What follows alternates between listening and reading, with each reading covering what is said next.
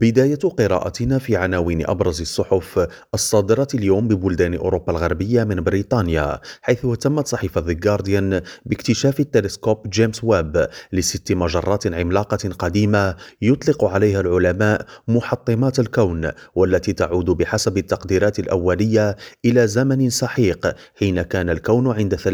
3% فقط من عمره الحالي مشيرة إلى أن هذه النتائج المبهرة تثير تساؤلات حول الكيفية الكيفية التي تشكلت بها أولى المجرات. وفي فرنسا اهتمت صحيفة لوفيغارو بحادث مقتل معلمة في مدرسة بسان جون دو لوز الخاصة في إقليم الباسك جنوب غرب البلاد بعدما طعنها تلميذ يبلغ 16 عاما من العمر مشيرة إلى أن الضحية كانت مدرسة للغة الإسبانية تبلغ من العمر 52 عاما. صحيفة فرانكفورتر ألغماينت سايتونغ الألمانية أشارت من جهتها إلى أن معدل التضخم في البلاد خلال شهر يناير الماضي قفز بدعم ارتفاع أسعار الطاقة في أكبر اقتصاد على مستوى القارة الأوروبية وذلك بعدما أصدرت الحكومة قرارا في دجنبر من العام الماضي ينص على إلغاء الدعم المقدم للقطاع. ونقرأ على يومية لسواغ أن شهر فبراير يسجل شحا ملحوظا في مستوى تهاطل الأمطار ببلجيكا